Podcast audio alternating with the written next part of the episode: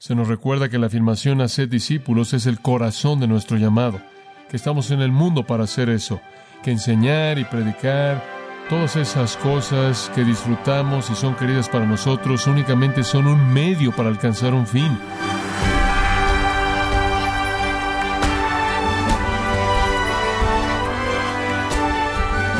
Le damos las gracias por acompañarnos en este subprograma, gracias a vosotros, con el pastor John MacArthur. Una estación voluntaria que salvó muchas vidas, creció en fama. Por tanto, nuevos miembros se sumaron prometiendo tiempo y dinero, pero olvidaron lo esencial. Pronto la estación se convirtió en un club social que perdió de vista la razón por la que fue creada preguntarnos, ¿podría también la Iglesia perder el propósito evangelístico que le ha sido encomendado? John MacArthur nos muestra que la Iglesia es una estación de rescate comisionada por Dios para salvar vidas de la condenación eterna. Esto es parte de la serie Haciendo discípulos, aquí en gracia a vosotros. Se nos recuerda que la afirmación hacer discípulos es el corazón de nuestro llamado que estamos en el mundo para hacer eso, que enseñar y predicar y alabar y tener comunión, todas esas cosas que disfrutamos y son queridas para nosotros únicamente son un medio para alcanzar un fin, únicamente son elementos de preparación para la tarea real, la cual es evangelizar al mundo, lo cual es alcanzar a los perdidos para Cristo. Y entonces debemos estar concentrados en hacer discípulos de todas las naciones, todos los pueblos, todos los grupos étnicos, todas las tribus, todas las razas. La idea de hacer un discípulo es un término hermoso, hermoso. ¿Cómo lo hacemos? ¿Cómo hacemos discípulos de todas las naciones? ¿Cómo? La disponibilidad es lo primero. En el versículo 16 leemos que los once discípulos se fueron a Galilea y a un monte que Jesús había determinado y eso quiere decir que estaban disponibles. Estaban en donde debían estar cuando debían estar. La segunda cosa que vimos fue adoración. En el versículo 17, cuando lo vieron y él finalmente les apareció a primera vista a distancia y después se acercó, lo adoraron. Cayeron sobre su rostro postrados, por así decirlo, ante él, algunos de ellos dudando hasta que él se acercó porque no lo habían visto después de su resurrección, pero cuando él se acercó, ciertamente su duda se disipó y ellos también adoraron. El tercer elemento de cumplir la gran comisión que vemos en este pasaje es su misión. Su misión. En el versículo 18, nuestro Señor, cuando Él se acerca, habla y dice, Toda autoridad me es dada en el cielo y en la tierra. Y Él hace una afirmación francamente que sacude mis pensamientos y va más allá de mi capacidad para concebirlo o expresarlo. Él está haciendo una afirmación de una autoridad soberana consumada. Él tiene toda autoridad. Él gobierna sobre el cielo y la tierra, Él gobierna sobre lo físico y lo espiritual, Él gobierna sobre los hombres y ángeles, Él gobierna sobre ángeles santos y demonios caídos, Él gobierna sobre Satanás mismo, Él controla la enfermedad, Él controla las circunstancias, Él controla el viento y las olas, Él perdona pecado, todo está bajo su control. Y cuando Él dice que debemos hacer esto, entonces debemos hacerlo. Y eso nos lleva al cuarto. Ese es el principio de obediencia, o el elemento de obediencia, lo cual es necesario para hacer la gran comisión. Y aquí en el versículo 19 es donde usted tiene el mandato. Hacer discípulos de todas las naciones y llama a la obediencia. ¿Cómo está usted haciendo eso? ¿Cómo está usted haciendo eso? ¿Cómo está usted haciendo discípulos de la gente que lo rodea a usted? La gente alrededor del mundo. ¿Cómo lo está haciendo? ¿O lo está haciendo? Le podría parecer a usted algo no natural o imposible, como debió haberle parecido a ellos, pero fue mandado. ¿Está usted involucrado en hacer creyentes, aprendices, o aprendices creyentes, ¿está usted en las palabras de Marcos 16, 15, yendo a todo el mundo y predicando el Evangelio a toda criatura? ¿Está usted en las palabras de Lucas 24, 47, llevando el arrepentimiento y perdón de pecados y predicándolo en su nombre entre todas las naciones? ¿Cómo es que usted se está volviendo un pescador de hombres? Bueno, debemos ser obedientes. Dice usted, bueno, ¿obedientes a qué? Él le dice a usted cómo hacerlo aquí en el versículo 19 con tres participios. El verbo principal es hacer discípulos de todas las naciones. Los tres participios son yendo, bautizando, enseñando. Así es como usted lo hace. Yendo, bautizando, enseñando. Así es como usted hace un discípulo. No es solo que deben creer, es que deben creer y ser instruidos. No solo que son instruidos, también incluye su acto de fe, lo cual es simbolizado en el bautizo. Y ninguno de esos puede llevarse a cabo hasta que usted va a esas personas. La comisión de la iglesia es no esperar hasta que el mundo se aparece. La comisión de la iglesia es ir al mundo, ir a ellos. Ahora hablemos de ese primer participio, yendo. por etuntes. De hecho, en el griego podría ser traducido mejor habiendo oído. Habiendo oído. No es un mandato, vayan. No es un mandato en el griego. En una versión la expresaron en el modo imperativo, pero en el griego es una suposición, habiendo oído. Digo, es básico que si usted va a ser discípulos de todas las naciones, habrá tenido que ir. Habiendo oído, se da por sentado, es obvio, es natural, es un corolario. Ahora, recuerde que al principio del ministerio del Señor, Él le dijo a sus discípulos, no vayan más que a las ovejas perdidas de la casa de Israel. Usted puede leer eso en Mateo 10, versículos 5 y 6. Usted lo vuelve a ver en Mateo 15, versículo 24. Él les dice, no vayan. Ahora él dice, vayan. ¿Cuál es la diferencia? La diferencia es inicialmente las salvaciones de los judíos, dice en Juan 4. Inicialmente Pablo dijo en Romanos 1.16, porque no avergüenzo del Evangelio, porque es poder de Dios para salvación a todo aquel que cree. ¿Al judío qué? Primeramente. No solo, pero primeramente. El diseño de Dios fue darle el ofrecimiento del reino a Israel, llamar a Israel a la salvación, después usar Israel. Y qué llamado tan bendito este habría sido de alcanzar el mundo. Entonces él estaba diciendo, por ahora, vayan a Israel. Vamos a Israel primero. No solo, pero primero. Israel fue apóstata, Israel fue incrédula. La tragedia de esa nación está diseñada en una parábola hermosa, hermosa en Mateo 22, en donde un rey tiene un banquete de fiesta para su hijo y el rey sale a llamar a los invitados que ya habían sido invitados. Esa es la nación de Israel. Sabían quiénes eran, eran el pueblo de Dios. Sabían que su Mesías venía, sabían que tenían la invitación en la mano y él salió a decirles, ustedes que han sido invitados, ahora es el momento y se rehusaron a venir. Algunos simplemente fueron indiferentes y algunos fueron hostiles y entonces el rey dijo, vayan a las carreteras y caminos y encuentran a cualquier persona que puedan encontrar, invítenlos para que vengan y van a venir y ser los invitados del matrimonio del Hijo, y el retrato fue de un Israel apóstata que rechazó a su Mesías, perdió la celebración planeada para ellos, y entonces se le dio otro pueblo, y entonces al principio Dios en su gracia trajo salvación a Israel, no para que fuera solo de ellos, pero para que ellos, habiendo creído, se volvieran los testigos privilegiados para alcanzar al mundo. Rechazaron y Dios se quedó con este pequeño grupo de personas congregados allí en Galilea y unos cuantos otros discípulos allá en Jerusalén, y a través de ellos él llevaría a cabo la obra, la tarea de alcanzar al mundo, la cual la nación de Israel se rehusó a hacer. Debido a que Israel ya no quiso el Evangelio, él dice ahora, vayan al mundo, vayan al mundo, ya no más solo al pueblo de Israel. Oh, no serán excluidos, ciertamente no lo serán, porque el primer lugar en el que la primera iglesia predicó fue en Jerusalén y tres mil judíos fueron salvos y tres mil, no debería decir todos ellos que eran judíos, tres mil fueron salvos. Muchos de ellos sin duda fueron judíos, como también peregrinos de otras tierras, y la iglesia en Jerusalén creció y floreció hasta que la doctrina del Evangelio había llenado a toda la ciudad y ahí hubo una gran iglesia. y los judíos a lo largo de la historia de la iglesia han sido redimidos y han respondido al Evangelio. No los excluyó en absoluto. Pablo incluso predicó a los judíos en cualquier ciudad a la que iba. El primero fue a la sinagoga para ganarlos para Cristo. Los judíos están incluidos, pero hay un nuevo plan. Dios ya no va a usar a la nación de Israel para que sea su testigo. Se rehusaron. Él va a usar al remanente que cree para que sea su pueblo que es testigo. Entonces ahora él dice, vayan a todo mundo, Israel. Ya no va a ser mi pueblo testigo. Ustedes que son de la fe, vuélvanse a ese pueblo y vayan al mundo entero a predicar el mensaje de gracia salvadora. Cuando Pablo fue llamado a ser un ministro y un testigo en Hechos 26, 16, él reitera su testimonio y dice que Dios lo libró del pueblo y de los gentiles a quienes ahora te envío para que abra sus ojos y se vuelvan de las tinieblas a la luz del poder de Satanás a Dios, para que reciben el perdón de pecados y herencia entre los que son santificados por la fe que es en mí. Y Pablo es un ejemplo perfecto de uno que es enviado al mundo, así como estos en el versículo 19, así como usted y yo. Y todavía debemos estar concentrados en esa tarea, debemos ir, debemos ir. Y entonces la suposición del versículo 19 es habiendo ido porque este es el mandato, habiendo oído, estamos involucrados en hacer discípulos de todas las naciones. Y usted recordará en Hechos 1.8, dice que cuando el Espíritu venga serán testigos en Jerusalén, Judea, Samaria, el mundo. Fueron dispersos. El primer elemento esencial de hacer discípulos entonces es ir.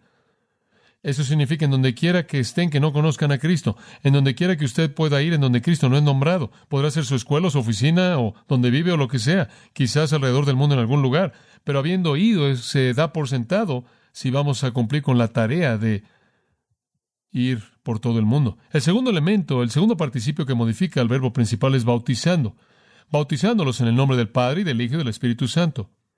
Baptizo, un término conocido, significa sumergir en agua. Sumergir en agua, zambullir en agua. Y nuestro Señor está diciendo, cuando vayan, deben estar bautizando. Ahora, ¿qué importancia tiene esto?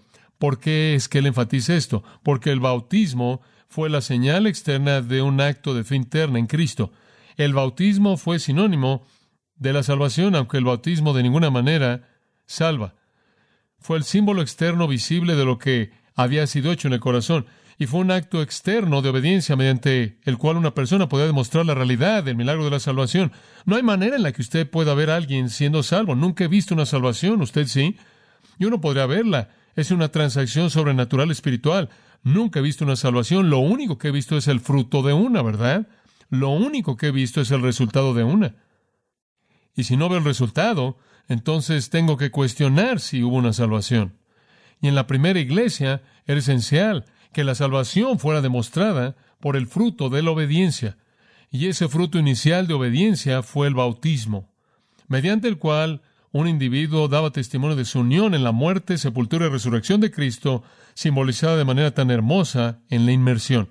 Ahora el bautizo de Juan el Bautista fue diferente, fue un bautizo de arrepentimiento, de un grupo de personas arrepintiéndose de su pecado para purificarse internamente y mostrarlo, debían mostrarlo por su bautizo externo para prepararse para el Mesías. Pero aquí hay un nuevo tipo de bautizo. Por primera vez desde que Jesús murió y resucitó para ahora, la gente puede ser bautizada como una demostración de su identidad con Cristo en su muerte y resurrección. Esa es la razón por la que la inmersión es el único modo viable de bautizo, porque refleja la muerte y resurrección de Cristo en la ceremonia misma. El bautizo entonces fue mandado, como lo vemos aquí, y esa es la razón por la que fue hecho. Jesús dijo, bautizándolos. Ahora, cuando usted llega al libro de los Hechos y la gente se convierte, usted los ve siendo bautizados y usted sabe por qué.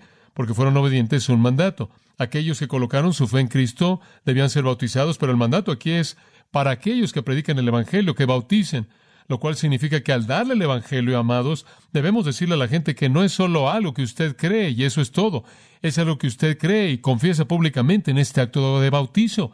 Y cuando usted encuentra a alguien que se rehúsa a hacer eso, usted tiene razón para cuestionar la legitimidad de su fe. Porque Jesús dijo, el que me confiesa delante de los hombres, a éste lo confesaré ante mi Padre que está en el cielo. Esto es confesión pública. Nadie es salvo mediante el bautizo mismo. El agua no lo puede salvar usted. Ningún rito religioso o acto es impotente para salvarlo. Pero esto es un acto de obediencia. Esto es un símbolo. Y esta es la razón por la que la Escritura enfatiza el bautizo tantas veces. En Marcos 16, 15, por todo el mundo y predicar el Evangelio a toda criatura. Después el versículo 16, el que cree y es bautizado será salvo. Y unas personas han dicho, bueno, espera un minuto. ¿Eso significa que el bautizo es parte de la salvación? No. La siguiente parte del versículo dice, pero el que no cree será condenado. El punto es creer. Usted cree salvo, usted no cree, usted es condenado. No dice, el que no es bautizado es condenado. Pero el bautizo está ahí, así como en Efesios 4, un Señor, una fe, un bautizo. Y así como en Hechos 2.38, arrepentíos y bautícese cada uno para el perdón de pecados. Y así es aquí. Y haced discípulos de todas las naciones y mientras que van bautizándolos, porque es un elemento intrínseco en la confesión y demostración de la fe genuina de corazón. ¿Entiende usted eso? Por las obras de la ley o las obras de la carne, nadie será justificado. Somos salvos por la fe, y eso he repetido una y otra vez, porque por gracia sois salvos por medio de la fe, y esto no de vosotros, es un regalo de Dios, no por obras para que nadie se gloríe, Efesios 2, 8 y 9, pero el bautizo se vuelve ese acto que se identifica, que dice que algo ha pasado, que usted se está identificando con Cristo. Y el bautizo fue un paso de fe, sí, también fue un paso tremendo de confesión y valentía. Usted estaba haciendo una afirmación pública de su identificación con Jesucristo. Había un precio que era muy alto. Y entonces usted podía separar a los verdaderos y a los falsos en cierta manera con mayor prontitud, creo. Entonces debemos ir a bautizar. ¿Qué significa eso? Guiar a gente a Cristo cuya salvación es lo suficientemente genuina como para que ellos deseen hacer una confesión pública de su unión con Cristo en su muerte y resurrección. Y necesitamos predicar eso, y necesitamos enseñar eso, y necesitamos decirle a la gente eso. Entonces, les estamos diciendo, miren, No estamos pidiéndote simplemente que creas en Jesús y consigas vida eterna, sin importar lo que quieras, sin importar cómo quieras vivir o lo que quieras hacer. No estamos ofreciendo gracia barata y una creencia fácil. Estamos diciendo, te llamamos a Cristo y te llamamos a Cristo y llamarte a Cristo significa que te llamamos a la obediencia, lo cual es demostrado en ese acto de bautizo, mediante el cual declaras a un mundo que ve tu fe en el Salvador y su misión a su señorío. El bautizo aquí es sinónimo. Ahora, siga mi pensamiento con la salvación. Y la salvación aquí, por lo tanto, es sinónima con hacer un discípulo. Observe eso. El bautizo es sinónimo con la salvación y la salvación es sinónima con hacer un discípulo. Entonces usted hace un discípulo cuando usted lleva a alguien a Cristo. Cuando usted es salvo, usted entonces se vuelve un aprendiz de Cristo y hay un espíritu sumiso en uno que verdaderamente es salvo, lo cual se manifiesta a sí mismo en una disposición por hacer una confesión pública y una disposición a someterse a la enseñanza de lo que Cristo mandó. Y eso lo lleva usted al tercer principio, al cual entraremos en tan solo un momento, enseñanza. Una persona que viene a Cristo está dispuesta a aprender. Entonces la carga es nuestra de enseñarles lo que Cristo ha mandado. La suposición es que si verdaderamente son convertidos, van a querer conocer. La persona verdaderamente convertida tiene un hambre por la verdad de Dios, un hambre por la palabra de Dios, un deseo por ser obediente. Inclusive cuando somos desobedientes, sabemos que va en contra del deseo más profundo de nuestro corazón, lo cual es obedecer. Entonces, habiendo oído, Él dice, haced discípulos de todas las naciones. Y usted hace eso inicialmente al traerlos a la fe en Jesucristo, lo cual es demostrado en el acto de obediencia inicial en el bautizo. Ahora observe que Él dice bautizo es en el nombre del Padre y del Hijo y del Espíritu Santo. En primer lugar, necesito decir que eso no necesariamente es una fórmula para el bautizo. Esa es una manera común y con frecuencia usamos eso en nuestros bautizos. Te bautizo en el nombre del Padre, del Hijo y del Espíritu Santo y es una manera hermosa de hacer eso. No obstante, hay varias ocasiones en el libro de los Hechos en donde la gente es bautizada en el nombre del Señor, bautizada en el nombre del Señor Jesús, bautizada en el nombre de Jesucristo. De hecho, no hay bautizo en el libro de los Hechos en el que esta fórmula jamás es usada. Solo aparece aquí. Todo bautizo específicamente en donde alguna fórmula es dada o alguna afirmación es hecha en términos de en el nombre de quién es hecho el bautizo, es el Señor, el Señor Jesús, Jesucristo. Ahora, concluimos a partir de eso que realmente no hay una fórmula obligatoria. La gente quiere presentar esto con mucha fuerza, pero realmente no hay una fórmula obligatoria. Bautizar a alguien en el nombre de Jesucristo es simplemente bautizarlos en cierta manera, demostrando y retratando e ilustrando su unión con Jesucristo, y eso es maravilloso y eso dice suficiente. Aquí simplemente tenemos la afirmación más completa posible, bautizándolos en el nombre del Padre, del Hijo y del Espíritu Santo, muestra no solo su unión con Cristo, sino su unidad con toda la Trinidad. Es una afirmación más rica, más completa y más amplia, pero de ninguna manera debemos presentarla como algún tipo de fórmula absolutamente necesaria, debido a que hay otras afirmaciones que se hacen en el libro de los Hechos. No estamos viendo algún tipo de rito ceremonial en el que la conversión se lleva a cabo mediante el agua y hay algún tipo de fórmula especial que debe decir, simplemente es que nuestro Señor nos ha dado la afirmación más rica posible de la unión amplia que ocurre cuando un santo viene a la fe en Jesucristo. Somos uno con el Padre y el Hijo y el Espíritu Santo es un pensamiento maravilloso. Hay una gran afirmación también porque Cristo se coloca al nivel de los otros dos miembros de la Trinidad y esas personas que quieren decir que Jesús nunca dijo ser Dios tienen algunos problemas en ese versículo. Él se coloca al mismo nivel con los otros dos miembros de la Trinidad. También es un gran versículo para probar la Trinidad. Las tres personas están ahí. Y observe si es tan amable esto. No dice bautizándolos en el nombre del Padre y en el nombre del Hijo y en el nombre del Espíritu Santo, ni dice en los nombres del Padre, del Hijo y del Espíritu Santo. Dice es un nombre con tres personas, el misterio de la Trinidad. El nombre significa todo lo que una persona es y hace, todo lo que encierra ese nombre. El nombre significa todo lo que es como una Trinidad, todo lo que Dios Padre, Dios Hijo y Dios el Espíritu Santo son. Somos bautizados en, y la palabra eis podrá significar adentro, podrá significar en. Es simplemente la idea de que cuando somos bautizados, entramos una unión con la Trinidad mediante Jesucristo, y como dije antes, simboliza su muerte y resurrección tenemos una unión completa con Jesucristo. Qué pensamiento maravilloso, glorioso, y no solo con Él, sino con el Padre, con el Hijo también. Ahora el punto es este. Volverse un discípulo sucede en la salvación. Involucra una unión completa con el Padre, el Hijo y el Espíritu Santo, lo cual es una realidad transformadora demostrada por la ceremonia hermosa del bautizo. ¿Qué somos llamados a hacer entonces? Mientras que vamos o habiendo ya ido, Debemos estar trayendo a hombres al Salvador, bautizándolos como un testimonio externo de esta unión interna. Y después, observa el versículo 20, enseñándoles que guarden todas las cosas que os he mandado. No es solo un ministerio de conversión al que somos llamados, sino es un ministerio de enseñanza. Ahora, debemos seguir eso con un nuevo convertido, quien ahora desea ser obediente y por lo tanto desea aprender qué es lo que él o ella debe obedecer, al enseñarle todas las cosas, todo el consejo de Dios en términos de Hechos 20:27. Oh, esa es una cosa tan maravillosa. Debemos enseñarles todas las cosas que el Señor ha mandado, de por vida un compromiso de por vida con la obediencia. Me encanta eso. Como puede ver, ser un discípulo es cuestión de obedecer mandatos. Usted no puede ser un discípulo de Cristo sin un corazón obediente. Usted no puede ser un discípulo de Cristo sin un deseo por seguirlo como su Señor. Ese es el punto entero del joven rico cuando él le dijo, usted sabe, toma todo lo que tienes, véndelo y dalo a los pobres y sígueme. Y el hombre se fue y dijo, olvídalo, no estás a cargo de mi vida, no pudo ser convertido. Venir a Cristo es decir, estás a cargo de mi vida, me someto, quiero ser obediente. Y entonces Él le dice a esas personas reunidas ahí, enséñenles todas las cosas que os he mandado. Entonces, nuestro ministerio consiste en hacer discípulos, lo cual significa hacer aprendices creyentes o creyentes aprendices, personas que creen y desean obedecer.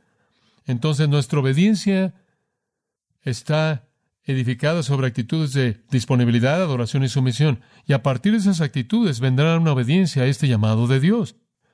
Todas esas cuatro cosas son críticas, pero no significarían nada sin la última. Digo, no importaría que estuviera dispuesto, no importaría que tuviera un corazón adorador, y no serviría de nada si fuera sumiso y quisiera ser obediente, si no fuera por la número cinco, y eso es poder, porque no podría hacerlo en mi propia fuerza. Nada sucedería. Todo sería cenizas, y entonces la conclusión, dada de manera maravillosa, es, y he aquí, y ese es para llamar la atención, una afirmación de admiración. Piensen en esto, imagínense esto, piénsenlo. Entiéndanlo. Yo y el ego aquí, el yo es enfático, yo, ningún otro menos que yo, el Hijo de Dios vivo, resucitado, estoy con vosotros. ¿No es eso maravilloso? Digo, no querría hacer esto yo solo, usted sí, pero Él está con nosotros. No sé usted, pero me apoyo en eso mucho, todo el tiempo. Hago una oración común en mi vida, Señor, tú te preocupas más por esto que yo, entonces lo que tú quieres, Señor, haz Tú amas a estas personas más que yo, entonces alcánzalas. Señor, tú estás más preocupado por la integridad de tu palabra que yo, entonces por favor, Dios, capacita mi corazón para ser fiel a tu texto. Digo, yo me apoyo en el hecho de que es el poder y el propósito de Dios que está detrás de todo. Y la promesa del poder viene en la promesa de la presencia. ¿Ve usted eso? Yo estoy con vosotros, yo estoy con vosotros, ninguno menos que yo mismo. Y cuando Él se fue, Él dijo, yo me voy, pero vendré ustedes. ¿Se acuerdan de eso? En la forma del Espíritu, y yo vendré ustedes. El Señor está con nosotros, Él está en nosotros y Él está capacitándonos. Oh, qué poder. Yo, nadie menos que yo, el Cristo resucitado con poder sobre la muerte, estoy con ustedes. ¿No es eso maravilloso? Este es el que tiene poder sobre los demonios, poder sobre la enfermedad, poder sobre el pecado, poder sobre la muerte. Él está con nosotros. Dice usted sí, pero ¿con qué frecuencia? Dígame usted, ¿con qué frecuencia? Todos los días, dice el griego, todos los días, todos los días. Días literales. Todos los días, Él estará con nosotros todos los días hasta la consumación de la época. No la palabra fin, fin simplemente significa que algo se detuvo. Consumación es la palabra sunteleia, significa consumación. Esa es la consumación de muchos elementos diversos en un gran final. Ahora, ¿qué quiere decir por este sun teleia? ¿Qué es esto? Teleo significa terminar, sun significa unir. Entonces, la unión de todos los acontecimientos finales. Él usó aquí y en tres ocasiones más. Esas otras ocasiones están en Mateo 13 y en Mateo 13 las tres veces en las que él la usa siempre habla de la segunda venida. Entonces lo que el Señor está diciendo es tan maravilloso, le está diciendo, yo estoy con ustedes todos los días hasta mi segunda venida, dice usted. Pero ¿qué pasa después de eso? ¿Qué pasa después de eso? Bueno, después de eso, Él estará aquí, ese no es un problema. Hasta que yo esté aquí, yo estaré aquí, es lo que le está diciendo. No se preocupen por eso, yo voy a regresar. Y hasta que yo regrese, voy a estar aquí. El fin de los siglos es la segunda venida que será seguida por el reino de Cristo. Entonces Él dice, hasta que yo venga en mi reino, yo estaré en mi presencia. ¿No es eso maravilloso? Entonces la tarea de alcanzar el mundo es una tarea que es hecha posible por el poder de Cristo que está presente en nosotros, en nosotros. Y no es sorprendente que Pablo dice, y aquel que es poderoso para hacer mucho más abundantemente de lo que pedimos o entendemos según el poder que actúa en nosotros. Y no es sorprendente que Mateo dijo amén. Así sea. Digo, yo podría meterme en esta gran comisión ahora. Entiendo lo que Dios quiere de mí y es disponibilidad. Lo que Él quiere de mí es un corazón adorador, que esté totalmente centrado en Él y no la basura del mundo. Que lo que Él quiere es un espíritu sumiso que dice, lo que tú pidas, Señor, lo haré. Y después cuando lo oigo, Él quiere obediencia. Y lo que Él me da a cambio no solo son todos los mandatos y todas las órdenes y toda la instrucción correcta, sino el poder de su propia presencia para que lo pueda hacer. Así sea.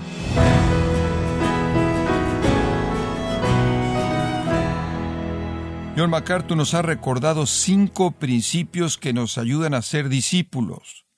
Estar disponibles para Dios, tener una actitud de adoración, reconocer su soberanía, obedecer sus mandamientos y ser energizados por su poder. Esta es la serie Haciendo discípulos, aquí en gracia vosotros.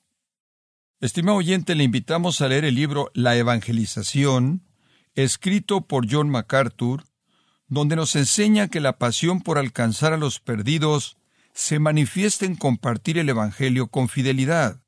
Lo puede obtener en gracia.org o en su librería cristiana más cercana.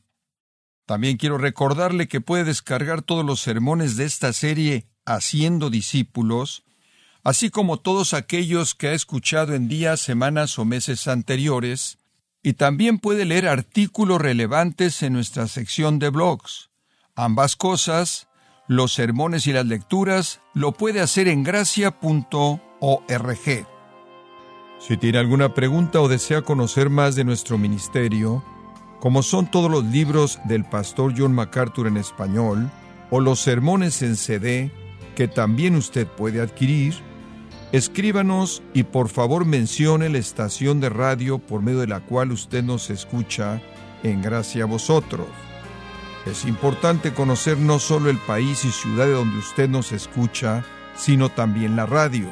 Para quienes contactan nuestro ministerio por primera vez, pueden solicitar una copia del mensaje de promoción sin costo alguno, un mensaje por oyente únicamente. Si usted vive en los Estados Unidos o Puerto Rico, escríbanos a Gracia Vosotros, P.O. Box 4000, Panorama City, California 91412 o puede escribirnos a través del siguiente correo electrónico radio arroba gracia punto org. Y en nuestra oración que Dios haya obrado en su vida y hablado a su corazón, desafiándole y ministrándole por medio de la enseñanza de su palabra. Y tenga presente que sus oraciones son vitales y que puede ofrendar a gracia a vosotros yendo a nuestra página en gracia.org.